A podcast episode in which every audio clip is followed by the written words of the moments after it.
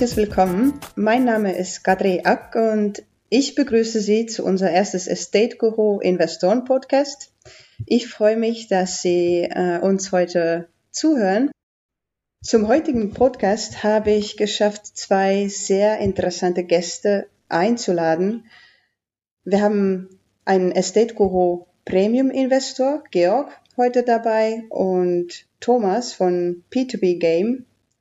Thomas unterstützt mich heute, da er schon sehr viel Erfahrung im Bereich Podcasting hat und ähm, war auch gerne bereit, diese Erfahrung mit mir zu teilen. Danke dafür, Thomas. Gerne. Ähm, Georg, ähm, magst du dich kurz vorstellen? Ja, ich bin der Georg, komme aus dem äh, Raum München, bin beruflich äh, selbstständig im IT-Bereich und äh, daher kommt auch die Intention, in diversen äh, Finanzprodukten zu äh, investieren, weil ich einfach äh, oftmals äh, von einem Auftraggeber abhängig bin und möchte einfach zusätzliche Einkommensquellen erschließen. Okay, super. Und Thomas, du bist schon sehr bekannt, aber vielleicht haben wir jemanden dabei, der sich dich heute nicht kennt. Ähm, ganz kurz, wer bist du und was machst du? Ja, hallo Katrin, hallo Georg. Ähm, danke erstmal für die Blumen. So bekannt bin ich dann doch nicht. Also ich bin ebenso wie Georg aus Süddeutschland, aber im, im Badischen verheimatet und bin jetzt auch schon seit vielen, vielen Jahren ein klassischer, eher so Buy-and-Hold-Investor an der Börse aktiv und habe vor knapp vier Jahren P2P für mich entdeckt. Und seit ja drei Jahren fast schon blogge ich darüber auf p2pgame.com. Und ja, letztes Jahr habe ich dann zusammen mit Lars ähm, das P2P-Café gegründet, ein Podcast rund um das Thema P2P-Investitionen mit Gästen und wechselnden Themenschwerpunkten. Daher meine Podcast-Erfahrung. Aber heute soll es ja nicht um mich gehen, sondern um den Georg, ne? Ja, es geht heute über Investieren und ähm, Investorengewohnheiten Methoden, Strategie, also wie man am besten seine Ziele beim Investieren erreicht. Und da habe ich gedacht, dass ein Investor, der schon eine ja, bemerkenswerte Portfolio aufgebaut hat, ähm, für die anderen andere Investoren, die noch am Anfang ihres Investmentswegs sind, vielleicht einiges beibringen könnte. Und ähm, die anderen, die seinen Weg schon gefunden haben, ja, mal einfach anhören. Ähm, ob sie genauso machen oder bei irgendwas komplett andere Erfahrung gesammelt haben. Ja, und also wie gesagt, Ihr Feedback ist immer gerne willkommen nach dem Podcast. Und ja, wir freuen uns drauf. Gut, ähm, dann gehen wir mal am besten direkt an das Thema ran, oder? Jo, gerne. Ähm, Georg, möchtest du vielleicht mal erzählen, wie war dein Werdegang als Investor? Ich investiere seit äh, circa 25 Jahren. Mein erstes bewusstes Investment war die Investition in ein kleines Apartment im Raum München. Äh, damals waren ja die Kreditzinsen noch sehr hoch, die lagen im Bereich von äh, in etwa 7 Prozent. Ähm, das Objekt hat sich ähm, nicht selber getragen. Ich musste damals noch dazu zahlen. Und das war mein erstes Thema, überhaupt bewusst in, zu investieren. Und das hat dann eine weitere Immobilie nach sich gezogen? Also hat es sich dann trotz den Verlusten dann auf dem Thema dich hängen lassen oder hast du dann noch erstmal noch andere Dinge gemacht? Ja, zwischendurch gab es ja ein sehr interessantes Thema, das ist jedem Investor bekannt. Das waren dann die neuen Marktzeiten die Investments im Aktienmarkt. Das war ja dann die Jahrtausendwende, war eine sehr spannende Zeit, äh, hat auch entsprechend äh, leider Geld verbrannt, das war auch nicht so positiv, aber ich sehe es äh, wie immer im Leben, man muss aus den Fehlern oder negativen Erfahrungen lernen und es war natürlich hilfreich. Mhm. Mhm. Und das heißt, dann bist du eher wieder zurück zu dem Immobilienthema gekommen, statt am Aktienmarkt weiter zu investieren. Ja, äh, kann man so sehen, äh, dass ich bei dem Immobilienthema weitergemacht habe. Ich habe die Wohnung äh, zum Beispiel sehr lange gehalten und habe mir dann zwischenzeitlich auch selbstgenutztes Wohneigentum erbaut. Ähm, aber das heißt, dein größtes Negativerlebnis war im Prinzip der neue Markt, der Zusammenbruch der ganzen Dotcom-Economy. Ja, das war definitiv die schmerzhaftste Erfahrung, die ich bisher gemacht habe. Ich hatte damals äh, äh, noch äh, keine ausgereifte Strategie für den Aktienmarkt. Im Übrigen arbeite ich da heute noch dran, aber ähm, der Punkt ist ja der, ähm, nachdem ich ja in der Zeit um äh, 2003, 2004 äh, mit dem persönlichen Hausbau begonnen habe, habe ich das Aktienthema zur Seite gelegt. Äh, ich hatte ja äh, ein entsprechendes Depot mit Verlusten, habe das dann, ähm, ich denke mal, acht, neun Jahre stehen gelassen. Ähm, da hört man auch raus, für mich ist Investieren immer ein längerer Zeithorizont. Ich mag das äh, Hin- und Herspringen gar nicht so gerne. Und irgendwann kam der Punkt, wo ich gesagt habe, nee, okay, das Depot wird aufgelöst. Und äh, das Ende vom Lied, aktiv war ich dann am Aktienmarkt so roundabout 15 Jahre nicht mehr.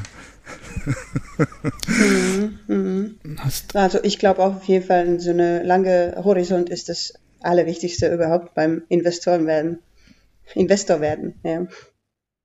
Ja, definitiv sehe ich genauso. Äh, man sollte es immer längerfristig sehen und vor allen Dingen äh, ist wichtig, wenn man investiert, dass man, äh, ich sage mal, so investiert, dass es einfach überschaubar ist und einen nicht zu sehr hm, belastet, sage ich mal, auch von der Risikoseite her. Mhm.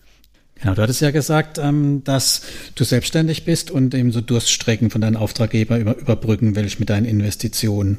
Ist das der einzige Antriebspunkt oder gibt es da noch mehr, was dich dann zum Investor quasi hat werden lassen?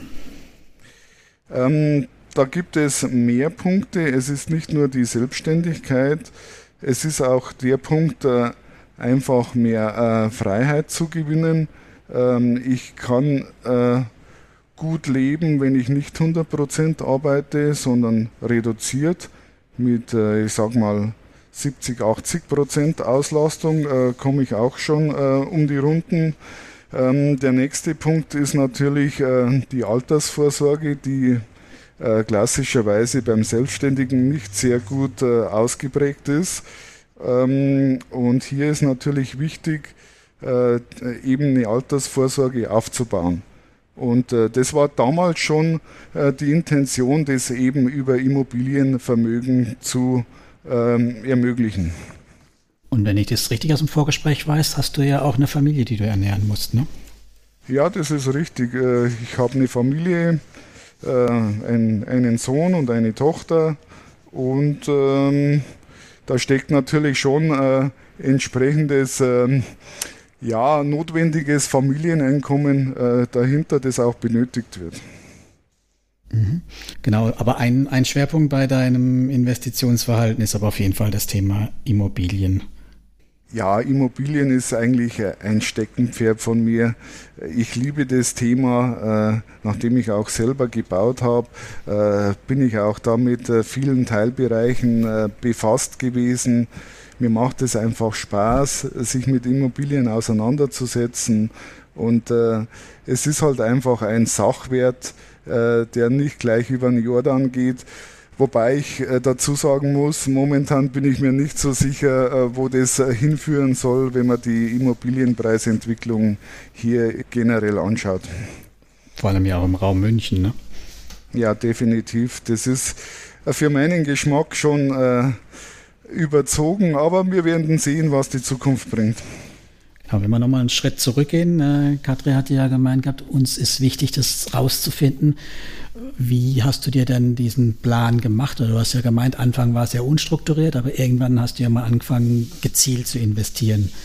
Was ist denn so, oder wann hat denn das so angefangen, so dass du dir eine gewisse Plan erarbeitet hast, wie du investieren möchtest zukünftig? Ähm, wie das angefangen hat, das ist eigentlich äh, relativ einfach zu beantworten. Das hat damit angefangen, nachdem ich ja keine äh, Sparrate habe. Äh, sowas gibt's bei mir nicht. Mhm. Sparrate wäre ja im klassischen Sinn von den äh, Einkommen etwas abzuzweigen. Nee, der Effekt war klar, das war der Immobilienhype, der hier äh, stattgefunden hat. Ich habe die äh, Wohnung verkauft und da ist entsprechend Kapital übrig geblieben. Und das war dann so der Anlass, einfach herzugehen und schauen, was gibt es für Investitionsmöglichkeiten und habe dann auch die Zeit genutzt, nachdem ich ja nicht 100 Prozent äh, im Projektgeschäft hätte und recherchiert, was für Möglichkeiten das es sonst noch gibt. Ist es jetzt schon länger her, das Immobilienhype jetzt gerade der vor zwei, drei Jahren gestartet oder war das jetzt schon in der Vergangenheit? Ja, das ist so lange her, seitdem ich auch in den Plattformen investiere. Das war 2017. 2017, ah, okay. Das heißt, 2017 hast du das ganze Thema auf eine breitere Basis gestellt. Genau, ich habe äh, entsprechend dann Kapital zur Verfügung gehabt und mir überlegt, was kannst du jetzt machen? Gut, ich war froh, dass die Wohnung weg war. Ähm, es war eine kleine Wohnung, jetzt nur am Rande. Kleine Wohnungen produzieren Stress, das habe ich gemerkt oft Mieterwechsel und so weiter. Und äh, ich war nicht wirklich traurig, dass das Teil weg war. Mhm. Aber das heißt, du hast gar nicht mehr so die klassischen Immobilien? Also das, die, die eine Wohnung und dein Eigenheim sind quasi die einzigen physikalischen Immobilien, die du hattest oder hast? Ne?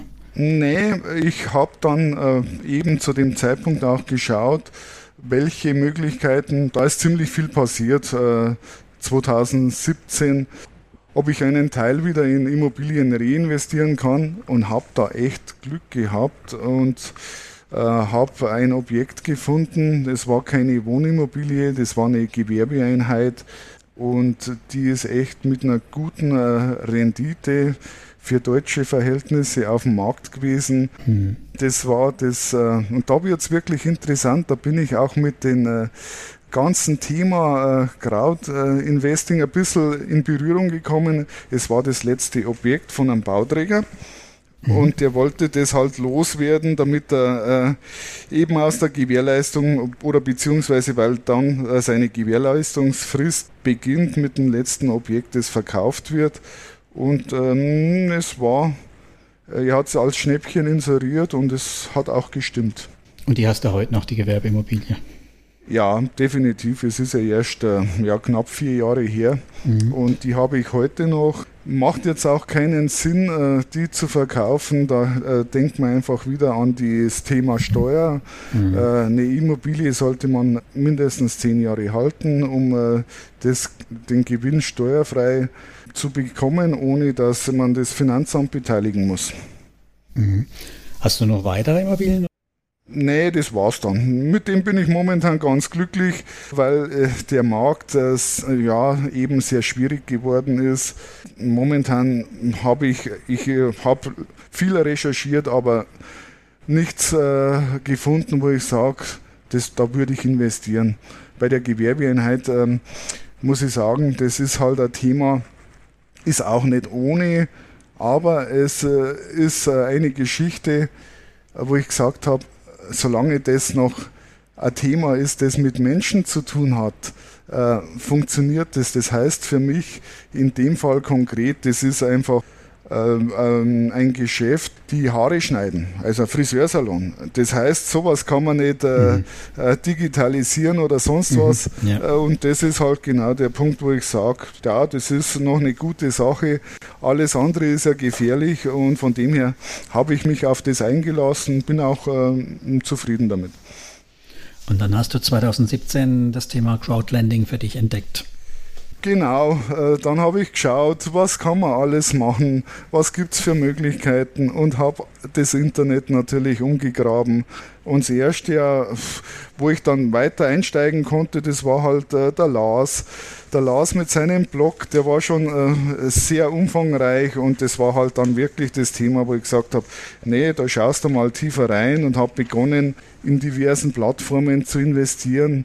Das war ein sehr unruhiges Jahr, weil ich halt dann auch immer wieder hin und her gebucht habe zwischen den Plattformen, wenn die nicht investieren konnten und so weiter, wenn dann einfach wieder Kapital rumliegt.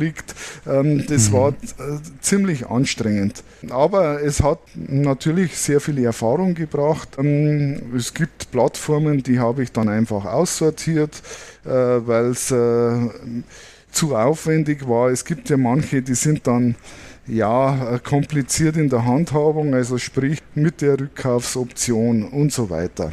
Mhm. Und dann hast du auch relativ früh dann schon Estate Guru für dich entdeckt oder kam die später? Nee, das war schon ziemlich am Anfang mit dabei. Wobei man sagen muss, bei Estate Guru, äh, am Anfang habe ich es relativ locker gesehen. Jetzt bin ich da schon strenger geworden. Am Anfang waren die Positionsgrößen einfach, die, die waren zu hoch. Das mache ich heute nicht mehr so. Äh, das war der einzige Punkt, wo ich sage, aber klar, äh, das Kapital war da und ich wollte das investiert haben und bei Estate Guru, sage ich mir nicht, in tausend verschiedene Projekte investieren kann, wachsen halt die Positionsgrößen auch an und da muss man halt schon ein bisschen schauen. Das ist ja was, was du gerne hörst, Katri, oder? Wenn jemand in großen Positionen investiert, ne? naja, schon. Aber ähm, wie gesagt, also wir konzentrieren uns ja auch sehr viel an äh, Privatanlegern und da sind halt die Investitions, äh, also die, Be Be äh, die Beteiligung ist ja auch äh, kleiner als bei Institution, institutionellen und, und Family Offices, ja. Aber schon, ja, hätten, das ist immerhin sehen wir auch gerne, wenn, wenn Investoren auch ähm, mit größeren Teilen ähm, beteiligt sind. Ihr bezuschusst das ja im Prinzip auch, ne? Ihr habt ja auch manchmal so Sonderprämien, wenn man mehr anlegt als 100 Euro oder 50 Euro, ne? Ja, ja, wir haben ab 15.000, 20.000 ähm, eine Premium 1 oder 1,5 Prozent und so weiter, ist abhängig von der Summe, ja. Hast du dann wahrscheinlich auch mitgenommen, Georg, das ein oder andere Mal, ne? Ja, die Positionsgrößen waren jetzt damals nicht so hoch, das äh, in Anführungszeichen nicht hoch, die waren schon hoch, das waren 10.000 Euro äh, pro Position. Mhm. Ähm, Heute mache ich das nicht mehr so, weil ich einfach gemerkt habe, ich muss viel mehr diversifizieren. Äh, da können wir auch gerne ein bisschen näher drauf eingehen, äh, weil es dann einfach auch um das Thema geht, was ist mit den Ausfällen. Bevor wir da einsteigen, wird mich natürlich noch interessieren, ich meine 2017, Estate Guru war ja noch jung, da hast du aber mhm. schon ganz schön großes Vertrauen gehabt, oder? Ich meine 10.000 Euro gegen Osten überweisen. Also ich habe mich am Anfang äh, mit, mit 50 Euro immer schon schwer getan. Ja, äh, das war auch nicht gleich sofort. Ich habe mit kleinen Beträgen begonnen mhm. und äh, habe gemerkt, naja, okay, es funktioniert, es geht. Und äh, ich muss auch dazu sagen, ich war auch mal Genosten. Ich habe mir ähm, aber nicht bei Estate Guru, sondern eben bei einem anderen Anbieter äh, eine Projektentwicklung angeschaut. Mhm. Und einfach, dass man sieht, naja, äh, gibt es denn, du hast vollkommen recht, gibt es denn die Projekte wirklich? Man weiß es ja nicht. Es kann ja sein, dass alles erfunden ist, dass es halt irgendein Schneeballsystem ist. Man steckt ja da nicht drin und ich muss auch ehrlich sagen, das war damals schon ein bisschen unvernünftig, aber du musst halt sehen, der Punkt war der, die Immobilie war verkauft und ich wollte zumindest, äh, was an Miete reingekommen ist, äh, mhm. Das wollte ich an Erträgen wieder erwirtschaften. Das war jetzt ja nicht so, dass ich da unvernünftigerweise den ganzen Cash äh, reingepackt habe. Das ist auch heute noch nicht so. Das ist äh, schon klar. Nee, aber ich finde es natürlich spannend, weil ich meine, äh, wie du sagst, es hätte ja auch ein Schneeball sein können. Das haben wir ja gerade erlebt vor kurzem, dass es so Schneeballsysteme durchaus gibt. Ähm, dann ist ja schon ein wichtiger Punkt, wie baut man Vertrauen in eine Plattform auf, um signifikant zu investieren. Ne? Das ist ja schon ein elementares Grundthema für einen Anleger. Ja, ich hatte auch dann mal richtig, bei Estate Guru hatte ich schon ein bisschen Bauchschmerzen, weil einfach, da bin ich ganz ehrlich, das ist die Plattform, da wo am meisten investiert ist meinerseits, eben aus dem Aspekt zum einen äh, der Sachwert im Hintergrund. Mhm. Und dann habe ich mich äh, letztes Jahr entschieden, äh, eben nach Stuttgart zu fahren äh, auf die Invest und äh, Kadri eben äh, persönlich kennenzulernen. Ja, das war letztes äh, 2019. Letztes ja, Jahr. genau. Ja, genau. genau. Zumindest äh, mal steht ja im Moment außer Frage, dass Estate Guru nur ein Schneeball ist. Das äh, können wir, denke ich, sicherlich ausschließen. Aber es ist ja trotzdem immer wieder ein, ein Thema ähm, vertrauensbildende Maßnahmen. Da habt ihr doch in letzter Zeit auch einiges getan, Katrin. Ne? Naja, hoffentlich ähm, hoffentlich haben wir. Also mm, wir haben einfach nur gezeigt, ähm, was wir tun, wie wir tun und ja, wir hoffen wirklich, dass es auch, ähm, dass es auch übersichtlich und durch äh, trans genug transparent ist und das ist alles, was wir machen können. Ja, wir sind weit weg, wir sind Online-Unternehmen und ja, das ist alles, was wir machen können. Genau, aber das Transparenzthema finde ich schon sehr wichtig und es ist hat sich ja auch einiges getan. Also wenn ich mir jetzt angucke, wenn jetzt hier, wir reden ja bestimmt nachher noch mehr über Verzugsthemen, aber wenn man da jetzt heute schaut, da sind dann die Links zur Auktionsplattform drin, wenn was versteigert wird. Das sind die ähm, Ergebnisse von der Auktion werden aufgeführt, ob es erfolgreich war ob sie nicht erfolgreich sind. Die Gutachten sind mit drin. Also da finde ich, ist es schon ziemlich vorbildlich, was man da hat. Das gab es ja zu den Anfangszeiten, als du angefangen hast, Georg, ja in der Form nicht so, oder? Da hast du vollkommen recht und da fällt mir auch gleich wieder was ein dazu. Am Anfang mhm. hatte ich ja über den Blog recherchiert vom Lars und da war es dann so, dass man dann gelesen hat, naja, eigentlich wäre Estate Guru eine äh, super Plattform, aber du kannst dort nicht investieren, weil einfach die Kommunikation so schlecht ist. Und das war der Punkt, da habe ich mich definitiv noch zurückgehalten und habe dann äh, später im Verlauf des Jahres war es dann einfach so, dass die Kommunikation sich verbessert hat, dass auch zu den einzelnen Projekten dann Rückmeldungen kamen und dann hat man gemerkt, na ja, da tut sich wirklich was. Mhm, ja, Anfang Anfang ist ja ist ja für für jedes junges Unternehmen auch ähm, etwas schwierig, aber ja, jetzt schon seit sechs Jahren auf dem Markt, ähm, wir verbessern verbessern uns auch immer. Ja. ja, und man muss das auch, äh, ich sage mal so, mit anderen Plattformen messen, da wo äh, eben nicht so stark die Rückmeldungen da sind.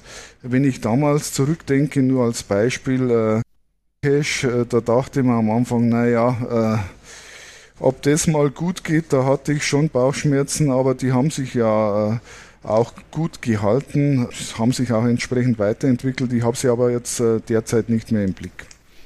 Ja, da gibt es ein paar Plattformen, wo man sich wundert, dass es die immer noch gibt. Ne? Also, aber ich glaube, die, die richtig großen, die haben sich auch wirklich in vielem weiterentwickelt, kann man ja sagen. Also die, vor allem die drei, vier großen, die es ja gibt. Und ja, definitiv. Und man sieht es auch, äh, dass die einfach dann mehr Informationen liefern, einfach das übersichtlicher gestalten. Und von dem her hat sich wirklich schon viel getan in dem ganzen Umfeld. Aber es ist natürlich schon spannend, wenn man äh, die Entwicklung da äh, miterlebt und sieht, naja, es geht schon wirklich vorwärts. Mhm. Ja, finde ich auch. Man, hat jetzt bei euch ja auch gesehen bei, äh, bei Estate Go, dass es ja jetzt dann der Zweitmarkt gekommen ist.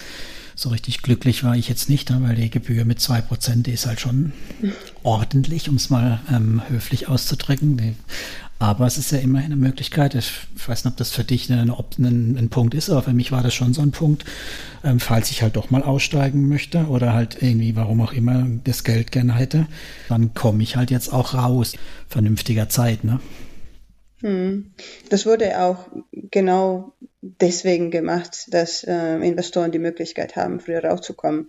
Derzeit fehl, fehlt noch, äh, dass man seine Investition teilweise ähm, verkaufen kann. Das wird auch ähm, jetzt äh, zusätzlich kommen, wenn wir mit mit allen anderen äh, IT-Entwicklungen äh, fertig sind. Weil das ist ja auch ein langer Prozess. Das versteht man vielleicht auch nicht ähm, immer so gleich, dass die Änderungen sehr lange Zeit nehmen. Ja.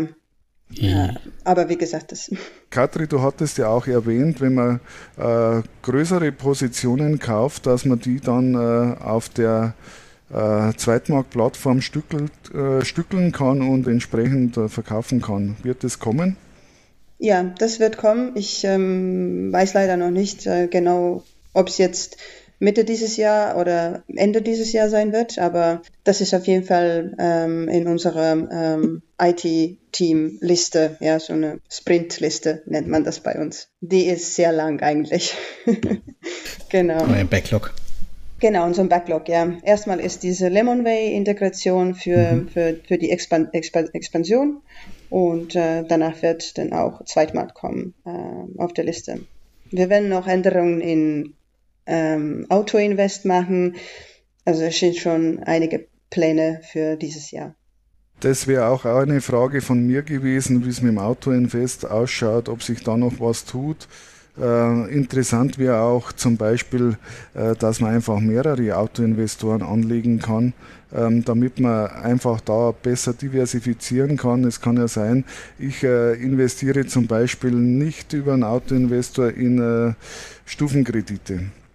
Und dann wäre es mhm. natürlich eine Option, wenn man sagt, naja gut, ein zweiter Autoinvestor mit kleineren Positionsgrößen kann man auch in Stufenkredite als Beispiel investieren. Mhm, ja, richtig. Also das werden wir schon alles näher anschauen. Wir werden eigentlich auch bald eine Umfrage ähm, an unsere Investoren schicken, um einfach Feedback zu, zu sammeln, wie wir das am besten machen. Also wir machen schon sehr viele Sachen so, dass wir erstmal unsere Investoren fragen, um Ideen zusammen, dass wir dann die richtige Änderungen machen werden und äh, ja, dann erst jetzt ähm, programmiert. Ja, ich bin ja einer der Investoren, die nur diesen verstümmelten Auto-Invest benutzen dürfen, weil ich immer nur grundsätzlich 50 Euro pro Projekt investiere. Und so ganz glücklich war ich ja mit der Erklärung, warum das so ist, nicht. Ne? Ja, ähm, ich kann da auch leider nicht viel äh, zu sagen, äh, weil, weil es ist so, es ist, wurde so entschieden und ähm, ja, es hat eigentlich auch ein, ein Point, sagen wir mal so, mit der höheren Rendite, weil das ist halt die Tatsache, dass wenn wir das, die, die Rendite ähm, freigeben für, für jeden, für, für alle Investoren, mhm. dann würden halt alle die 10 plus nehmen, ja, und nicht mehr in die 9% Rendite investieren wollen. Ja, ich muss jetzt ganz ehrlich sagen, ich kenne jetzt die Unterschiede zu dem kastrierten Autoinvestor gar nicht, äh, aber selbst ich äh, äh, würde sagen, mehr Auswahlmöglichkeiten wären durchaus wünschenswert. Das ist definitiv eine Sache, die man verbessern kann. Ja, ja, das ist richtig. Das haben wir uns auch ähm, wahrgenommen und äh, ja, ja, also vor allem zum Thema ehrliche Kommunikation. Also ich würde halt dann mir wünschen, dass man nicht sagt, damit der Anleger vor sich selbst geschützt wird, darf er nicht den Autoinvest in vollem Umfang benutzen bei kleinen Portfolios. Ne? Also im Endeffekt ist es für euch, ist ja völlig legitim, ein Marketinginstrument dafür zu sorgen, dass man halt in signifikant höheren Positionen investiert und dann den Autoinvest halt im kompletten Umfang nutzen darf. Mhm. Na, habe ich ja gar keinen Schmerz mit, aber halt dann damit zu kommen, damit man dafür sorgt, dass die Leute besser diversifizieren, ähm, das fand ich jetzt schon ein ganz dünnes Argument. Ne? Ich werde es auf jeden Fall dann an, an, unser Team weitergeben und ähm, ja, mal sehen, ob wir, ob wir dort was ähm, anders machen können. Aber bevor ich jetzt hier alles kapere, ne, Georg, du wolltest uns ja noch ein bisschen was über deine Strategien verraten. Was hast du denn so als die Strategie für dich? Ähm, ich weiß nicht, so bei Bondora oder so, da sagt man ja keine Spanier. Bei Estate Guru auch? Ja gut, äh, ich selektiere natürlich schon und äh, habe dann irgendwann auch herausgefunden, dass die Stufenkredite etwas anfälliger sind. Die nehme ich halt äh, nicht per Autoinvestor, sondern entscheide dann individuell. Ich habe natürlich auch eine Vorstellung von der äh, Rendite her, ähm, weil ja das Thema Risiko eine große Rolle spielt und Zielrendite ist bei mir eigentlich immer durch die Bank. Es sollten im Schnitt äh, mindestens 12 Prozent sein. Das schafft man jetzt bei estate Guru nicht ganz. Nee, aber ich bin auch nicht so weit davon entfernt. Ähm, momentan liegt es, äh, ich vertraue da auf die Anzeige, äh, 11,6 Prozent. Das ist okay. Kommt aber auch äh, von den ersten Positionen, wo ich schon erwähnt hatte. Und äh, ich möchte da nochmal ein bisschen ausholen, weil man dann vielleicht das auch ein bisschen besser versteht. Äh, warum investiert man bei eState Guru und macht da größere Positionen auf? Ich habe ja erwähnt, das erste Investment war eine Immobilie eben. Wenn man das jetzt vergleicht, was ist jetzt besser handelbar? Eine äh, Wohnung zu kaufen im Raum München oder äh, Positionen bei eState Guru, wo es vielleicht mal einen Ausfall geben kann. Ja, denn das wird auch passieren, dass es mal Verluste gibt. Äh, bei einer Wohnung, ich habe das auch alles erlebt, gibt es dann zum Beispiel das Thema Mietausfall und so weiter. Und äh, es ist nicht immer alles äh, grün, sage ich mal. Und von dem her, wenn man das direkt vergleicht, finde ich äh, die Anlagemöglichkeiten äh, heutzutage schon super. Man hat sofort dann Cashflow, man kann das äh, steuern, äh, wie man es gerade braucht und äh, ist eine sehr gute Möglichkeit, im Immobilienbereich da aktiv zu werden. Aber du hast halt nicht diesen Leverage-Effekt, wie das ja die Immobiliengurus so predigen. Ne? Ja gut, den Leverage-Effekt hast du ja, wenn du Kredit finanzierst. Genau. Ich meine, das finde ich jetzt keine gute Idee, mit Überkredite auch noch in P2P-Kredite zu investieren. Nein, definitiv würde ich nie machen. Das ist auch bei mir eine, eine ganz klare Devise. Man muss mit Geld investieren, das man nicht unbedingt braucht. Das ist auch bei den Immobilien klar. Ich habe da auch über die 25 Jahre lange Phasen gesehen, wo die Immobilie weniger wert war wo das einfach äh, extrem schwankt. Nur da misst man den Wert nicht so. Bei so einem Portfolio sieht man natürlich sofort, okay, jetzt gibt es vielleicht einen Ausfall. Ähm, mhm. Da werde ich später nochmal näher drauf eingehen, wie das bei mir konkret ausschaut. Aber ähm, es ist halt einfach äh, eine Sache, wo ich sage, man kann klein anfangen und kann das auch äh, gut nutzen, aber natürlich nicht nur in einer Plattform. Äh, ich bin äh, derzeit, denke ich, so auf zehn Plattformen unterwegs. Bei dir sind es ein paar mehr, weil du ja den Blog führst. Genau. Und äh, das sollte man auf alle Fälle berücksichtigen. Ich äh, nehme da immer gern äh, äh, das Beispiel vom Gemüsegarten. Man hat ja mehrere Felder, die man bearbeitet. Das sind einmal äh, Direktinvestments in Immobilien bei mir, äh, Aktien eben ähm, und äh, die P2P-Plattformen und äh, letzten Endes noch äh, meine geschäftliche Tätigkeit. Genau, und man, kann ja auch, wenn man das möchte, ähm, das breit machen, in die Immobilien investieren, indem man halt einen, einen ETF nimmt, der in Immobilien-REITs oder REITs investiert. Ne? Also da gibt es ja doch durchaus auch noch weitere Möglichkeiten, wenn man sich dann noch breiter aufstellen will. Ne? Ja, ich weiß, äh, du bist auch ein Fan von ETFs, habe ich so vernommen. Ähm, mir gefällt das ETF-Thema nicht. Das ist aber Geschmackssache. Das ist eine Entscheidung, die trifft jeder selber. Also ich mag gerne äh, äh, Direktinvestments in Aktien und so weiter. Aber man merkt halt sofort, was Sache ist und äh, man muss natürlich, wie soll man das beschreiben, eine Ambition dazu haben, sich damit auseinanderzusetzen. ETFs kann man halt äh, schön laufen lassen, ohne dass man sich näher damit auseinandersetzt. Genau, also ich habe bei mir nicht, nicht nur ETFs, ich habe aber bestimmt zwei Drittel, ein Drittel. Also ich habe auch einige Einzelaktienpositionen, aber eher so aus Interesse raus. Aber das ETF-Thema ist schon mein Fundament, sage ich dann immer ganz gern. Aber jetzt, bevor wir zu sehr abschweifen, mal zurück zu der Immobilien- oder der Crowdlending-Ecke, wo wir ja hier sind. Du hattest ja eben erwähnt gehabt, bevor wir dein Portfolio eingehen und Diversifikation. Was ist denn so dein Ansatz, Diversifikation? Ab welchem Projektanzahl fühlst du dich wohl? Was ist für dich genug diversifiziert? Jetzt mal bei Estate Guru, jetzt nicht generell. Also bei Estate Guru wäre ideal 100 Projekte. Mhm. Momentan bin ich äh, bei ungefähr 60. Ha, da bin ich ja besser aufgestellt als du, Mensch. Ja, ich muss ja das wieder zerpflügen, aber das ist kein Thema.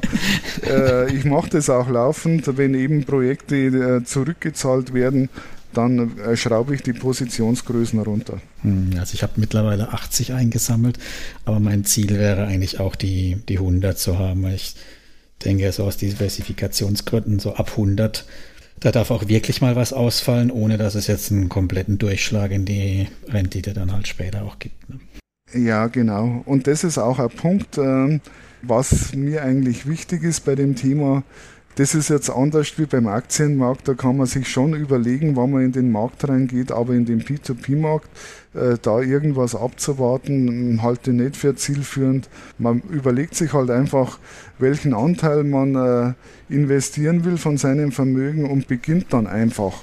Weil ich habe das auch die letzten Jahre gesehen, ich möchte die Erträge nicht missen, die da gekommen sind. Das war nicht schlecht. Ja, wobei natürlich auch das drauf ankommt, wie gut jetzt gerade hier bei der K3 gearbeitet wird, also wie gut die Projektauswahl ist. Also wenn man da in zu kurzer Zeit vielleicht in eine Phase erwischt, wo sie vielleicht nicht so genau hingeschaut haben, kann es halt auch schlecht werden. Also ich denke, da ist schon sinnvoll, auch das nicht zu überstürzen und lieber mehr Projekte als wenig große mitzunehmen. Ne? Ja, definitiv. Ich würde das heute auch anders machen, aber damals war halt der Punkt, naja, äh, der Cashflow war zu generieren, also sprich die Mieteinnahme, wo vorher da war und das war einfach, ja, schon risikofreudig, ich weiß, aber das äh, ganz ehrlich, man hätte genauso gut in den Aktienmarkt dann einsteigen können, der geht runter. Äh, ja, der Effekt klar. ist auch nicht zu unterschätzen das und von dem her okay, aber es ist wirklich so, ich habe gemerkt, naja, jetzt gehe ich ein bisschen auf die Ausfälle ein, ähm, mhm. dass das auch nicht zu unterschätzen ist. Und äh, ich habe ja auch noch, äh, also insgesamt sind bei mir vier Projekte, man bezeichnet das ja in dem Status Einholung, was auch äh, in Ordnung ist. Äh, vier Projekte waren in Einholung, zwei davon wurden zurückgeholt, also auch mit einem Zinssatz, der in Ordnung ist und zwei sind halt noch offen. Und da ist ein Projekt dabei, da habe ich auch Bauchschmerzen, das sage ich ganz ehrlich. Ob da am Anfang äh, die Bewertung so war, wie es man es eigentlich äh, erwarten wird, da habe ich ein bisschen Bauchschmerzen. Aber gut, äh, das hat halt dazu geführt, dass ich einfach äh, viel stärker diversifiziere. Sind das klar. 2017er Projekte, oder du hast? Mm, nein, 2018er. Also ich habe insgesamt nämlich sechs Projekte in Einholung und habe da auch, wobei eins das gleiche ist, das war so ein berühmter Staffelkredit. Dank des Autoinvest habe ich die halt gleich zweimal erwischt. Ne? Okay. Also zwei verschiedene zwar, aber vom gleichen Anbieter und ich denke, bei der nächsten Investor unterhalte ich mich bestimmt mit Katrin nochmal genau über die einzelnen Punkte, was da jetzt los ist, was der Stand ist. Das haben wir ja schon mal erfolgreich getan. Ne? Ja, machen wir gerne. Aber ja, Diversifikation, wie wir auch äh, besprochen haben, ist das Allerwichtigste. Das möchte ich auch an, an alle Investoren auf Herzen legen. Diversifikation ja, und man braucht sein. auch äh, einen sehr langen Atem ich sage ja 2018er Projekte, die sind jetzt noch nicht gelöst und äh, das war auch der Grund, äh, dich persönlich auf der Invest kennenzulernen und leider sind sie immer noch nicht gelöst. Also ähm, Jetzt wird es dann bald ein Jahr. Wir werden uns, äh, denke ich, auch auf der Invest wieder treffen.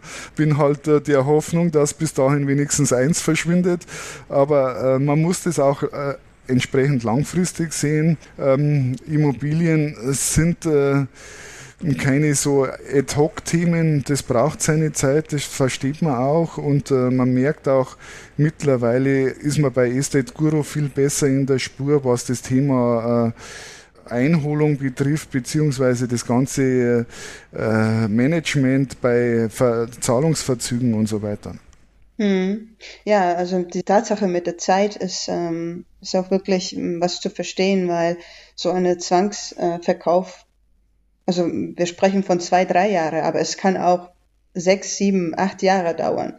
Ja, und sowas muss auch im Hinterkopf, Hinterkopf der Investoren einfach mal sein, dass es äh, passieren könnte, dass es, dass dieser Prozess einfach wirklich sehr lange dauern kann. Zum Glück haben wir sehr wenig solche Projekte in, in unserem Portfolio. Wir haben über 600 äh, Projekte schon sind zurückbezahlt, ja, und, und ähm, nur 40, 40 und 44 Projekte sind in Einholung, ja, und davon, wie, wie du gesagt hast, Georg, ähm, zwei Projekte sind sehr alte Projekte und in Einholung. Ja, das sind die unglückliche derzeit die unglückliche Investition, aber wir glauben immer, immer weiterhin fest dran, dass wir die einen Tag zurückbringen. Ja, ich bin mir sicher, dass man die zurückbringt. Und das ist eigentlich auch das Thema beim Sachwert. Im schlimmsten Fall äh, kommt er nicht ganz zurück, aber es kommt was zurück. Und äh, bei anderen Themen äh, hat man das halt nicht so. Mei, da könnte man abschweifen, was Schiffscontainer oder sonstiges Zeug betrifft, aber da will ich gar nicht so drauf eingehen. Das wäre nie ein Thema für mich. Bei einer Immobilie, da ist zumindest das Grundstück noch übrig äh, und es wird was zurückkommen. Das ist halt dann eine Frage der Zeit, aber es ist halt auch immer, äh, es sind langfristige Investments und es ist, sind, äh, schon, es ist schon gar kein äh, Tagesgeldkonto. Das kann genau, man gar nicht genau. vergleichen. Man, man, muss das einfach sehen, wie ein normaler, ich vergleiche es mit einem normalen Immobilienkauf, das macht man auch nicht auf ein, zwei Jahre, das sieht man auch längerfristig und so ist es auch. Und hier kann man halt das so betrachten, gut, äh, wenn ein Ausfall kommt, könnte man vergleichen äh, mit einem, einem Mietausfall. Bei einem Mietausfall, da kommt mit Sicherheit nichts mehr zurück. Aber bei einer Versteigerung, bei einer Verwertung, da kommt was zurück. Mhm. Und hier eigentlich, ähm, ich würde gerne vielleicht auch auf die, auf die Grundidee äh, von Estate Guru kommen. Ähm, das ist ja so eine äh, zweiseitige Beziehung gewesen, ja. Ähm, die Idee ist so gewesen von Marek, dass äh, er die KMUs, die Finanzierung brauchen, mit Investoren verbindet, ja. Das heißt, wir als Vermittler in Schwessen, wir haben ja die Beziehung äh, zu beiden Seiten, zu Investoren eine sehr gute Beziehung und gleichzeitig müssen wir auch die gute Beziehung äh, zu, zu Kreditnehmern haben. Wir haben circa 50 Prozent unserer Kreditnehmer sind Bestandskunden. Ja, das heißt, wir müssen ab und zu mal auch ein bisschen flexibel sein, wenn es zum Beispiel eine, um eine Verspätung geht. Ja, mal vielleicht drei Monate warten, bis das Projekt wirklich auch abgeschlossen wird und dann erst das Geld zurückkommt. Ja, und das ist was, warum unsere Kunden, also die Kreditnehmern, auch zu uns zurückkommen und wir dann die Investitionsmöglichkeiten auf der Plattform ähm, anbieten können. Also man muss halt einfach verstehen, dass wir wirklich die Beziehungen von beiderseits ähm, berücksichtigen müssen. Ja, genau, genau. Mhm. Und das ist auch das Thema auf der Investorenseite, dass man dann einfach auch im Blick hat, wenn ein äh, Kredittermin ansteht, kann es durchaus passieren. Bei mir war es, glaube ich, gestern erst wieder, äh, dass um sechs Monate verlängert wird. Also mich äh, stört das nicht, weil ich einfach das als langfristiges Investment sehe und das äh, Geld dort ohnehin belassen werde, wenn es jetzt nicht gerade, sage ich mal, wenn der Supergau eintritt und Estate Guru es nicht schafft, äh, bei den Einholungen äh, da äh, sauber zu arbeiten, dann wäre natürlich das ein Thema, aber das sehe ich momentan überhaupt nicht. Hm, eigentlich eine, eine Refinanzierung oder eine Verlängerung kann eigentlich schon vorab geplant sein, ja, äh, bei, bei so einem Entwicklungsprojekt. Und das ist halt die, die tägliche Tatsache, was bei, bei so einer Finanzierungsbranche läuft. Ja klar, und bei mir ist es ja so, ich nutze Estate Guru eben auch, äh, um äh, die Zinsrückflüsse zahle ich mir zum Teil aus, wenn es notwendig ist. Wenn es nicht notwendig ist, dann bleibt es drin. Und das ist halt der Punkt, das läuft äh, sehr konstant, ähm, schwankt natürlich äh, in den monatlichen Höhen, aber äh, es ist hier einfach zu handeln. Ja, bald aber mit Gebühr, ne? Bald zahlst du ja einen Euro dafür. Was? Eine ja. Gebühr? Ein, ja, das, ein Euro ist, Gebühr, ja, aber abhängig von der Summe. Für was? Das ist ein, das ist eine Servicegebühr für die Lemonway, was wir ähm, jetzt für die Investoren ähm, benutzen werden, damit wir auch in Europa, nach Europa, nach Deutschland ähm, erweitern, erweitern können. Wir haben darüber eine E-Mail äh, an alle Investoren geschickt, dass äh, die Lemonway-Integration, also jeder Investor bekommt eine virtuelle IBAN-Konto. Bis jetzt war es ja immer so, dass die Investorengelder auf ähm, LHW Bank, ähm, auf Investorenkonto überwiesen wurden. Aber jetzt wird in Zukunft alles durch die Lemonway gehen. Das halt, das war halt eine Erfüllung, was wir für die Expansion nach äh, und für die Lizenzen ähm, beantragen müssten. Das hatte ich jetzt nicht auf dem Schirm. Das heißt, pro Überweisung wird ein Euro fällig. Genau, abhängig von der Summe, ja. Das heißt, wenn die Summe höher wird, wird es weniger oder mehr? Ja, also egal, ob es 100 Euro überwiesen wird, so. ähm, mhm. auf, auf ähm, also das geht nur, wenn von Investorenkonto, also von diesem ähm, virtuelles Konto auf äh, persönliches Bankkonto überwiesen wird, so, ausbezahlt also unabhängig wird. von der Höhe wird ist einfach immer genau, ein Euro fällig. 10.000 Euro oder 100 Euro ist immer ein Euro ähm, ja. Service-Fee. Ja gut, äh, das kennt man ja schon von Bondora. Mhm. Ähm, Ob es unbedingt notwendig ist, sei mal dahingestellt. Ich bin jetzt nicht so der Freund der Gebühren, sage ich ganz ehrlich, aber gut. Also was, was schon gut finde, ist tatsächlich diese IBAN-Geschichte. Das finde ich gibt nochmal deutlich mehr, mehr Sicherheit bei dem ganzen Überweisungsthema. Also ähm, ich passe da zwar auch immer auf, aber ich weiß schon, dass es dem einen oder anderen definitiv schon passiert ist, dass er vergessen hat, einen richtigen Betreff anzugeben und das fällt dann natürlich weg, wenn ich eine eigene IBAN habe. Dann kann ich nicht mehr falsch überweisen, sofern ich das schaffe, ja. die einzugeben. Ne? Genau, das hilft die ganze Automatisierung und die Schnelligkeit. Auf jeden Fall für deutsche Investoren wird es auch jetzt schneller ähm, das Geld ähm, sich bewegen. Vielleicht sogar günstiger, weil die IBAN-Konto wird ja auf ähm, deutsche ähm, Bank-Area äh, sein, also Region. Ähm, das weiß ich leider noch nicht sicher, ob es ähm, günstiger wird, aber es, es könnte von meinen log logischerweise sein, ja. Also uns kostet es eh nichts zu euch überweisen und ihr seid jetzt schon super schnell. Also es ist ja schon, also bei mir glaube ich geht es ein paar Stunden, dann ist das Geld schon da, wenn ich es überweise. Also das ist echt, bin ich sehr zufrieden. Mhm. Aber bevor wir zu sehr in, ins Negativ und die kleinen Gebühren reinrutschen, was ich noch ein ganz wichtiger Punkt finde, was mir sehr sympathisch ist, dass wir halt im Gegensatz zu deutschen Immobilienfinanzierung, die es ja auch wie Sand am Meer gibt, ne? so Bergfürst, Exporo, oh, wie sie alle heißen, da gibt es ja mehrere, die, wo man auch in Deutschland Immobilienfinanzierung machen kann. Ähm, ja, nicht nur in Deutschland, auch in Österreich gibt es ja was. Genau, Dagobert Invest, ne? Ja, ganz genau. Ich kenne die auch alle, habe aber dort auch nie investiert. Ich glaube, ich denke, du willst ansprechen, die, die Erstrangbesicherung. Die genau, da das finde ich nämlich schon einmal einen guten Punkt, dass, ähm, was du ja gerade gesagt hast ähm, vorhin schon, man kann fast immer davon ausgehen, dass irgendwas zurückkommt, weil es ist ja auch irgendwas da. Es ist ja nicht nicht nur eine nachrangige Geschichte da, sondern ihr habt eine Besicherung. Ob jetzt der LTV da immer richtig abgeschätzt ist oder nicht, da sei mal dahingestellt, aber es ist eine Besicherung da und das finde ich ja schon mal was Wichtiges. Genau, also das ist wirklich ein äh, sehr guter Punkt, weil das eben bei den äh, deutschen Anbietern nicht so der Fall ist. Da haben wir auch schon die Themen gehört, naja, wenn da was passiert, wenn du irgendwo nicht im ersten Rang bist, dann kannst du das Geld definitiv abschreiben. Ja, wir haben jetzt vor, ähm, ist geplant, ähm, Anfang März, Mitte März, ähm, die ersten Projekte hoffentlich auch auf der Plattform zu bringen. Die deutschen so, Projekte oder was? Ja, genau. Wie ist es denn bei den deutschen Projekten? Sind die dann auch Erstrang besichert? Ja, ja. Also meistens auf jeden Fall genauso wie, wie bis jetzt, ähm, so circa mm, 95 Prozent äh, immer erstrangig. Ja. Das ist natürlich sowas, was übrigens ähm, der billig Auto-Invest eben auch nicht kann, dass ich unterscheiden kann zwischen erstrangig und Nachrangdarlehen.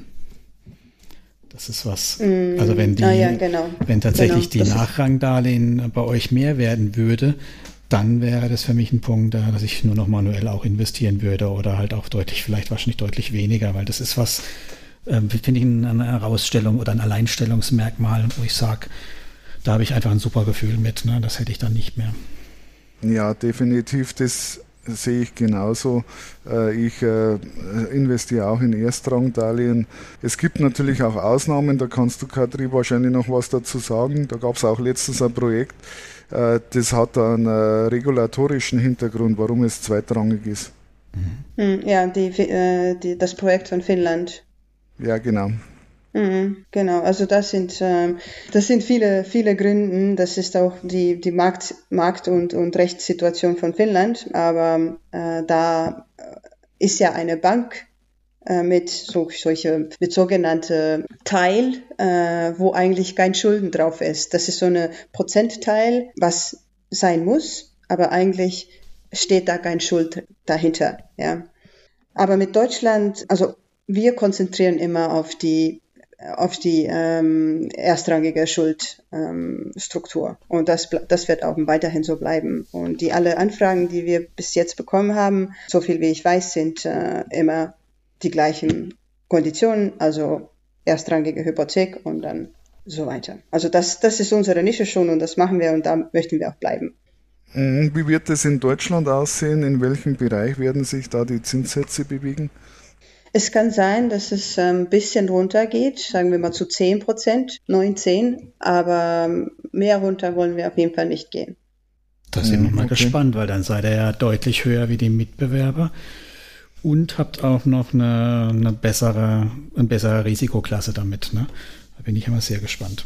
Da bin ich auch gespannt, wie sich das Ganze dann entwickelt, weil ich denke, äh, das wird auf dem deutschen Markt schon nochmal äh, die Präsenz von Estate Guru erhöhen, weil es einfach dann bekannter wird.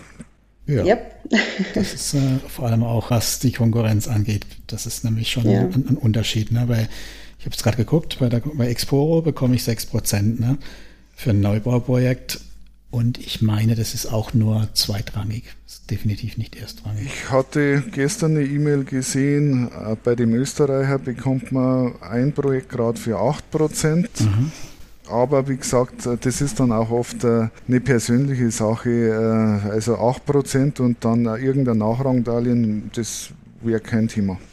Also das wäre wär dann hm. vielleicht wieder noch ein Thema, wenn man halt, bei manchen kann man halt eben mit 10 Euro und wenn es dann irgendwie 2, 3, 400 Projekte gibt, die haben eine sehr geringe Ausfallrate, dann kann man das so schon, finde ich, auch machen. Aber mit, keine Ahnung, jetzt 500 Euro pro Projekt und es gibt nur 10 im Jahr, ja, da reicht's mir, wenn halt eins ausfällt schon, dass meine Rendite auf mehrere Jahre kaputt ist, ne?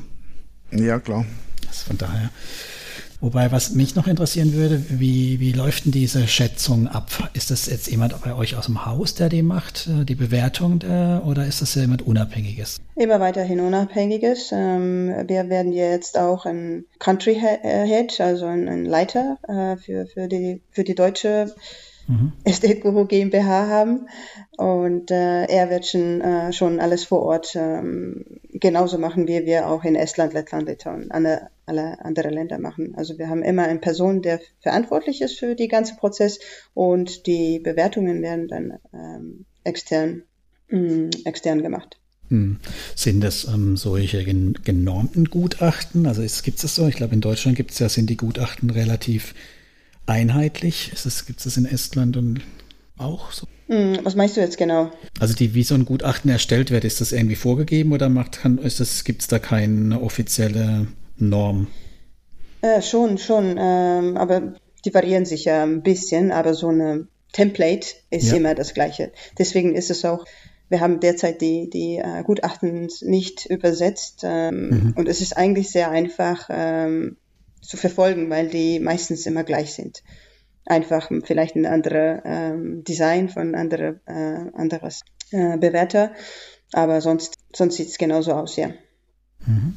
Und das Gleiche äh, wird es dann auch äh, für Deutschland gelten. Eine andere Frage, Katri, ist irgendwie was angedacht, falls es mal bei einer Verwertung zu Verlusten kommt, irgendeinen äh, Topf äh, zu bilden oder äh, andere Sicherungsmaßnahmen für die Investoren zu ergreifen? Mm, ich, hab, ich weiß nicht alle Details. Ähm, wir haben über sowas ähnliches mal gesprochen, aber ich kann wirklich nicht mehr dazu sagen, wie es sein wird, ähm, ob es sein wird, wann es sein wird. Aber unser Management hat über solche Themen schon besprochen und, und äh, vielleicht wird do, dort auch noch was ähm, kommen, zusätzlich zu, zu der Hypothek. Ist natürlich klar, wenn sowas kommt, dass das natürlich auf Kosten der Rendite gehen muss. Ne? Also dann irgendwo ja, muss es genau. ja herkommen, das Geld. Und das ist natürlich mal der Punkt. Ist es für uns okay, Investoren, wenn es ein halbes Prozent weniger Rendite gibt und dafür halt so ein Sicherungsfonds, der irgendwo einspringt?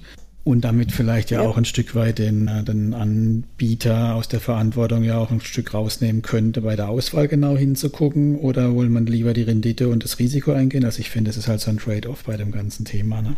Schwierig. Genau, genau. Wir überlegen. Naja, das ist schwierig äh, an der Stelle. Äh, ich denke, für äh, mich als Investor ist es okay, das einfach über die Diversifikation abzubilden und entsprechend zu streuen. Also das Ziel sind halt die 100 Einzelprojekte. Dann kann es auch mal äh, einen Verlust geben, aber wie gesagt, einen Totalverlust halte ich ja eh für ausgeschlossen, weil der Grundstückswert ist ja immer da. Also was, was ich ein viel schöneres Modell finde, was mir immer ein gutes Gefühl gibt, was ja bei manchen gibt, ist, wenn der Anbahner sozusagen selber ein Skin in the Game hat. Also sprich, wenn jetzt Estate Guru von jedem Kredit, den sie rausgeben, fünf Prozent aus eigener Tasche mitfinanziert. Hm. Sowas finde naja, ich wesentlich ähm, besser.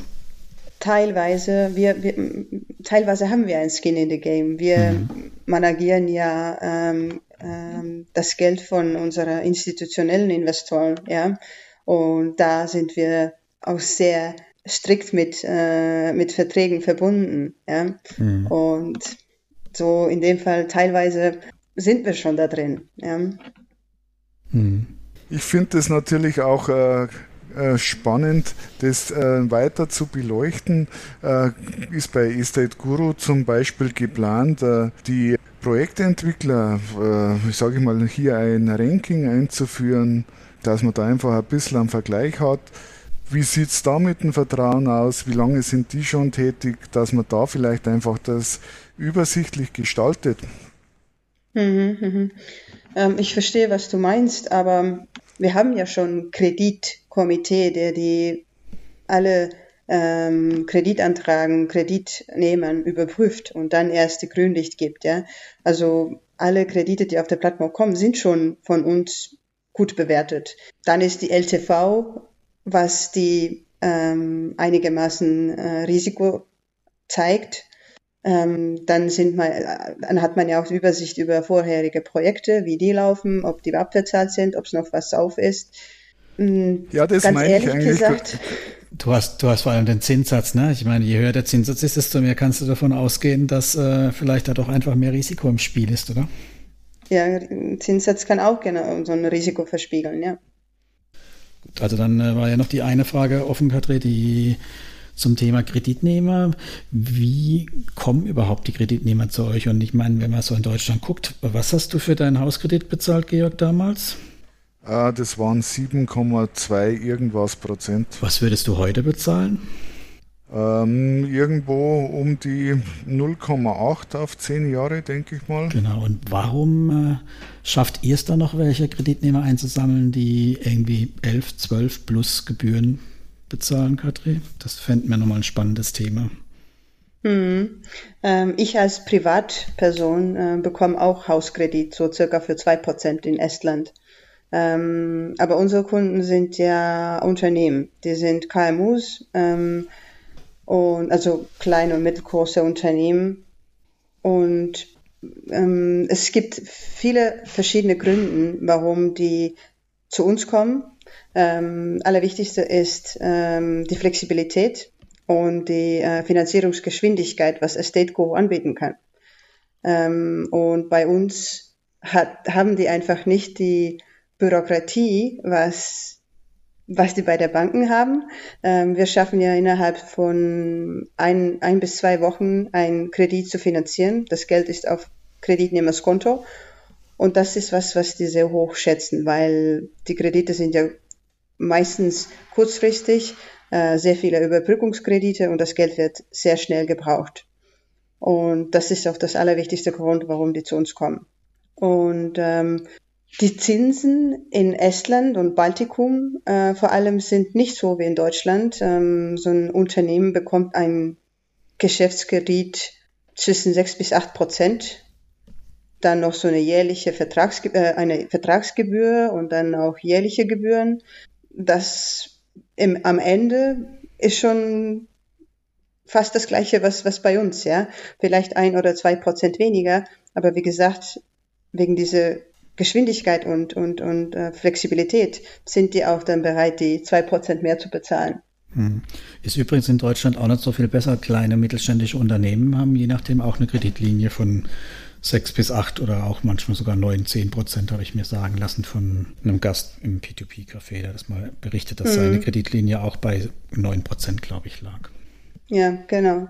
Und die Kreditsummen sind ja meistens klein, ja, das sind 150, 200.000 äh, 200 Euro. Und für die großen Banken ist es einfach uninteressant. Die bevorzugen über eine Million, zwei, drei Millionen äh, Projekte hier in Estland. Und ähm, solche Banken, also wir sind ja keine Bank, aber solche Finanzierer, die es mit höherer Zinsen machen, gibt es sehr viele äh, auf dem Markt. Also es ist für uns auch nicht einfach, ähm, die Kunden zu finden. Und, und äh, daher müssen wir schon irgendwelche Ausnahmen machen, beziehungsweise schneller sein. Mhm. Vielleicht nicht so hohe Gebühren äh, fragen und so weiter. Ja. Ja, ich denke, dass hier die Flexibilität eine ganz große Rolle spielt. Äh, wie es halt im Projektthemen ist. Das ist ein, begrenzter Zeitraum, äh, wo das abgewickelt wird und äh, das wird dann, ähm, ich denke, in den Kaufpreis entsprechend mit eingerechnet und das ist es halt. Ja, genau. Und die Gewinne machen ja in Estland und Baltikum, Finnland eigentlich Unternehmen ein bisschen mehr als ähm, im Vergleich jetzt in, in Deutschland. Wir hatten ja Gespräche mit äh, potenziellen Kreditnehmern und ähm, ein Gewinn von einem Entwicklungsprojekt ist hier in Baltikum halt viel höher. Und deswegen haben wir auch geleistet, ähm, bis jetzt so eine hohe äh, Rendite zu, zu ähm, geben. Was ist denn da so eine Größenordnung von so einem Entwicklungsprojekt als Gewinn hinten? Also wie sind da die Margen? Weißt du da so? Ja, 50, 40, 50 Prozent. Ah ja, okay. Mhm. Ja. ja, das ist schon deutlich mehr wie in Deutschland, weil ich stelle mir das auch so vor, in Deutschland ist ja das Thema, dass die Zinsen ganz unten sind. Du sagst ja, bei euch in eurem Bereich sind die noch höher, auch für äh, private Bauherren. Und das ist auch der Punkt, äh, dass einfach der Kaufpreis von den äh, Niedrigzinsen bei uns so getrieben wird. Und bei euch ist es noch nicht so äh, extrem. Und de darum mhm. denke ich, sind auch die Margen besser. Mhm. Und es wird auch nie sein, dass wir Nullzinsen oder Minuszinsen haben, weil wir haben ja eigentlich keine estländische Banken. Äh, wir haben Swedish, äh, Banken mhm. von Schweden, äh, Großbanken. Also hier wird es nie eine Nullzins-Kreditvergabe äh, sein. Mhm. Ja, interessant. Das heißt aber, es gibt dann doch auch einiges an Mitbewerber, oder? In, auf dem Markt? Ja, schon. Äh, wir nehmen auch als ähm, also nicht nur Crowdlending-Plattform, sondern auch die kleinere Finanzierer, Finanzierer, mh, mm, sagen wir mal so, kleinere Banken, ja. Und wenn wir auch die Tatsache nehmen, dass die Banken vielleicht nicht so viel Geld zur Verfügung haben, sagen wir mal, die haben 20 Millionen Euro und die müssen das dann mhm. zwischen die besten Projekten teilen. Ja. Ja, und dann können die einfach an viele KMUs sagen, okay, nein, dein Projekt ist nicht interessant. Hm, hm, verstehe. Ja, und ihr habt natürlich mit den, mit den deutschen Investoren eine viel größere Basis, wo ihr dann einwerben ja. könnt. Ne? Mhm. Ja, genau. Ja. Plus die Kreditlinien, was wir schon haben. Und ja, und das ermöglicht uns, ähm, unser Geschäft auch zu machen. Das heißt, ihr habt dann auch ordentliche Wachstumsziele euch vorgenommen. Oh ja, sehr viel, sehr groß. Also die alternative Finanzierungsmarkt äh, wächst ja sehr schnell und ähm, Ende 2025 äh, hat Estate Go vor, 5 Milliarden Euro jährlich zu vermitteln. Wir haben ja in den letzten Jahren ähm, mehr als ähm, verdoppelt die Kreditvergabe. Und äh, ja, der Ziel ist sehr ähm, ehrgeizig, aber machbar. Sind wir immer gespannt, ne? Ich finde es sehr interessant, auch äh, einfach zu erfahren, wie da die Margen sind. Da kann man sich einfach auch ein, ein besseres Bild machen. Weil äh, mir war das so nicht bekannt. War dir das bekannt? Ne, ich meine, dass eine Marge eine ordentliche da sein muss. Klar, aber das ist, also wie viel habe ich jetzt auch nicht gewusst. Ich meine, keine Ahnung, nö. nee, also darum war, war der Ansatz schon berechtigt, hier das einmal nochmal genauer äh, zu beleuchten ist ja was Interessantes, ne? Also es nimmt ja vielleicht ein oder andere mit. Gut, haben wir noch ein Thema, was wir noch nicht angeschnitten haben? Also ja, haben wir schon. Investment Case, wie geht's weiter? Genau, Stimmt, genau. Georg, du hast ja jetzt uns verraten, wie du bei Estate Guru anlegst und wie geht's bei dir weiter? Wie geht's bei mir weiter? Also es ist natürlich abhängig von der Rendite welche Zinssätze angeboten werden, wie sich äh, das Thema mit den äh, in Einholung befindlichen äh, ähm, Krediten verhält. Von meiner Seite her ist das Investment an der Stelle ausgebaut. Ich werde da nicht weiter ausbauen, sondern eben auf anderen Plattformen noch weiter diversifizieren und auch schauen, wie es mit dem Aktienmarkt läuft. Hm. Hast hm. du eine Schmerzgrenze, wo du sagst, das ist so dein Limit? Also, so weiß ich, ähm, viele legen ja bei Bondora Gorenchoren, denn ihre Schmerzgrenze ist definitiv dann 6,75 Prozent. Was ist denn deine? Ähm, das kommt drauf an. Bei Estate Guru jetzt? Ähm, die Schmerzgrenze, äh, also 11 Prozent. 11 Prozent. Drunter investierst du in keine Kredite? Nein. Okay, da bin ich deutlich genügsamer, okay. ja gut, aber ich meine, äh, ja, ja. du äh, stellst es auch immer sehr gut dar mit den Risiken. Da wird man bei, deinen, äh, bei deinem Blog sehr fündig und von dem her äh, ist es definitiv ein Thema und da muss man sich halt einfach auch Grenzen setzen, weil es wird äh, zu Verlusten kommen. Das, das ist äh, sicher. Das ist nur die Frage, wann und wie hoch die dann sein werden. Mhm. Und die muss man halt einfach auch äh, mit berücksichtigen. Das ist richtig. Also mhm. ich vergleiche es immer schön mit einer Unternehmensanleihe. Welche, was für eine Unternehmensanleihe würde ich Estate Guru geben? Wie viel Prozent würde ich dafür haben wollen, um der Firma direkt eine Anleihe zu geben? Ähm, zum Beispiel bei Bondora finde ich die eine 6,75 Prozent Anleihe ziemlich klein. Also ich finde es bei Bondora nutze ich ab und zu mal und da muss ich ehrlich gestehen, da sehe ich das einfach als äh, Park-Thema, mhm. wenn ich sage, okay, jetzt äh, investiere ich längere Zeit am Aktienmarkt nicht, dann nutze ich das mal, aber auch in einem vernünftigen Rahmen, weil das einfach ähm, ja, schmerzfrei ist. Ja, es geht mir auch so. Ich habe tatsächlich jetzt auch ein bisschen was dort, weil ich mit einer Steuernachzahlung rechne, dass also ich, ich was bezahlen muss. Und ja, ist ja normal, das ist immer so. bei dir vielleicht, bei mir bis jetzt noch nicht so eigentlich als Angestellter. Also ich habe es noch nie geschafft, äh, dass da äh, das positiv ausgeht. Dafür benutze ich es auch, aber als, ähm, als Spar- oder als Ansparding würde ich das für, ist, ist es für mich nicht, nicht angemessen dem Risiko entsprechend die Rendite. Aber es ist ein anderes Thema, sondern wir schweifen ja aus der Immobilienecke ab.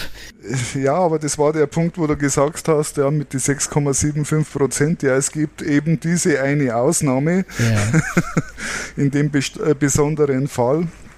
Sonst hm. ist es klar. Ich finde, es ist äh, bei der Investition äh, ist auch gut, mal durchschnittlich zu sein. Ja, man muss nicht extrem 20 Prozent hoffen oder oder Erwarten. als Ziel haben. Mhm. So 8 bis 12, 13 ist schon durchschnittlich gut genug.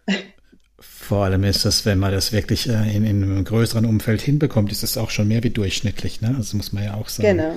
Also ja. zwar alles vor Steuern, aber es ist schon, das ist schon ganz ordentlich jetzt über viele Jahre. Wir reden jetzt nicht gerade von den rosigen Zeiten. Du hast es ja auch mitgemacht, Georg, die neue Markt 2008. Also da, da hätten wir uns alle gefreut mit 8 Prozent. Da ging es erstmal seitwärts oder in den Keller kräftigst. Ne?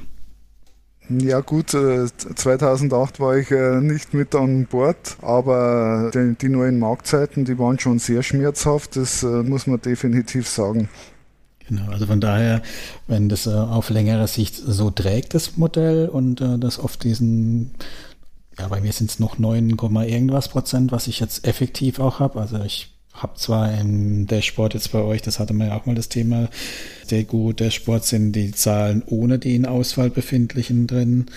Da sind es mhm. bei mir irgendwie 11,5, glaube ich. Und äh, aber meine eigene ermittelte, da bin ich auf etwas mehr wie 9,5, also fast 10. Das ist für mich absolut okay, weil eben das Thema ähm, angemessenes Risiko halt auch dahinter steht. Also mit 9 Prozent äh, wäre ich bei, zum Beispiel bei einer Mintos eben nicht zufrieden, weil ich finde, das sind halt wesentlich weniger echte Werte hinter den Krediten. Ne? Das sind Anbahner, die ganz schnell weg sind.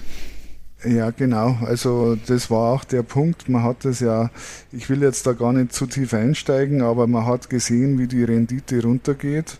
Und äh, wenn die Autoinvestoren äh, das nicht mehr unterbringen, dann fließt das Geld woanders hin. Also da bin ich vollkommen äh, schmerzbefreit. Also es muss halt auch in einer Relation stehen, also Relation zum Risiko. Und ich meine, das ist ja auch die Rendite, das ist eine Risikoprämie. Wir halten das Risiko aus und dafür wollen wir halt auch ein bisschen entlohnt werden. Ne? Wir müssen zwei, drei Jahre warten an ein paar Stellen, bis wir wieder unser Geld sehen und hoffentlich auch das meiste oder im Fall von Estate Go haben wir ja sogar mit Zinsen oft alles wieder gesehen. Und dafür kriegen wir halt die Rendite. Ne?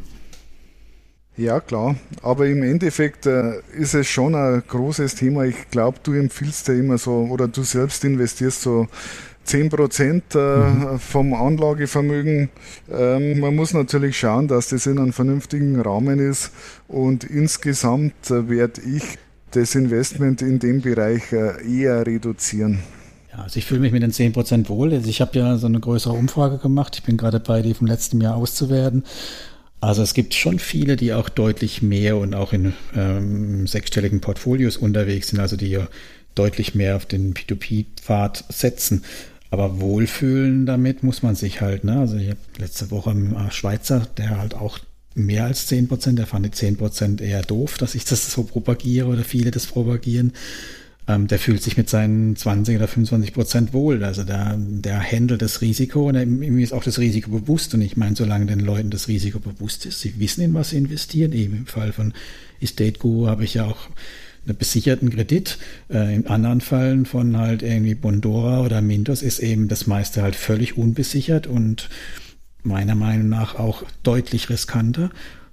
Und ich weiß das aber und rechne damit, dass es dann halt auch die äh, heftige Einbußen geben kann. Dann kann ich, ähm, dann ist es ja okay für mich. Aber du hast ja mitbekommen vermutlich auch, es gibt genug Investoren, die dann beim kleinsten Zucken in Panik verfallen, wenn das anfängt irgendwo zu schwanken und dann ihr Geld abziehen wollen. Ne?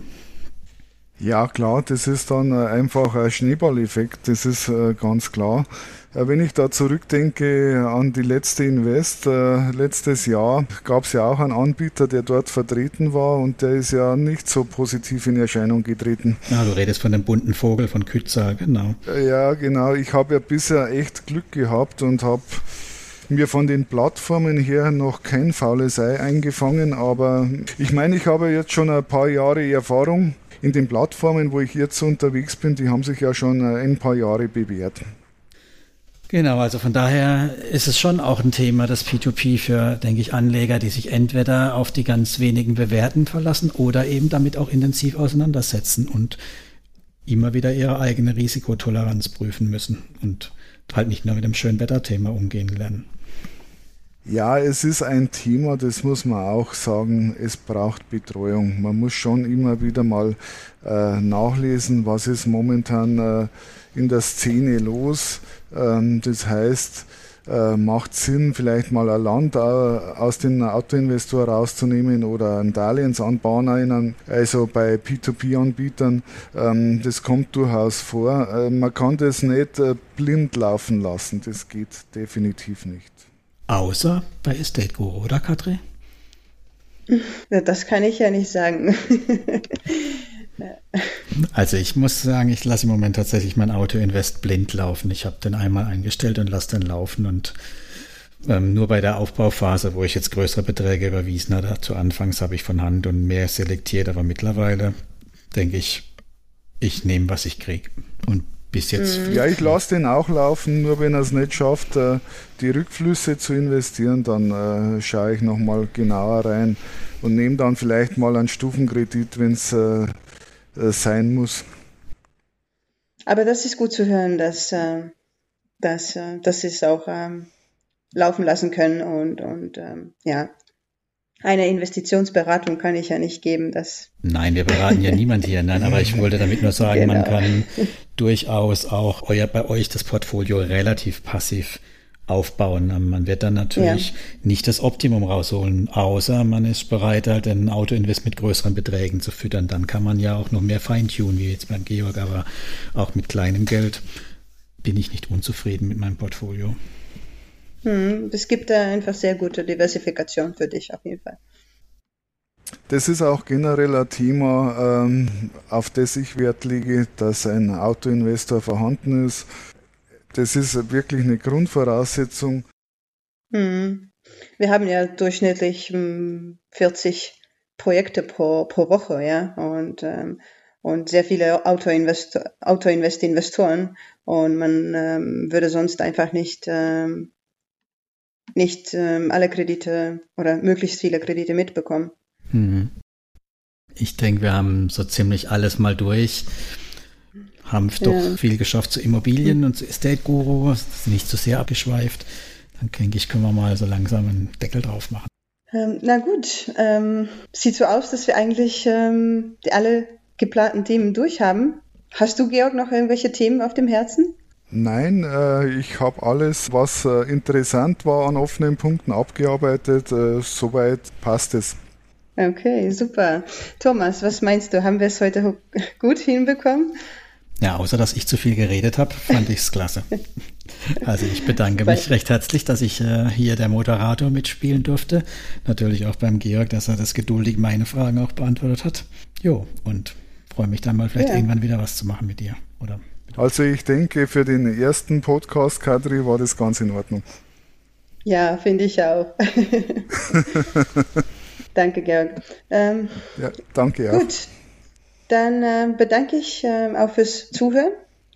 Ich hoffe, dass ihr was Motivierendes für sich gefunden haben und vielleicht einfach neue Ideen gesammelt haben, wie sie seinen Weg zur finanziellen Freiheit gehen müssen. Ganz herzlichen Dank an Georg, dass er zugesagt hat, mit uns und, und mit euch das alles zu teilen. Und ähm, Thomas nochmal für deine Hilfe und äh, das ist sehr hoch geschätzt. Danke, danke. Gerne.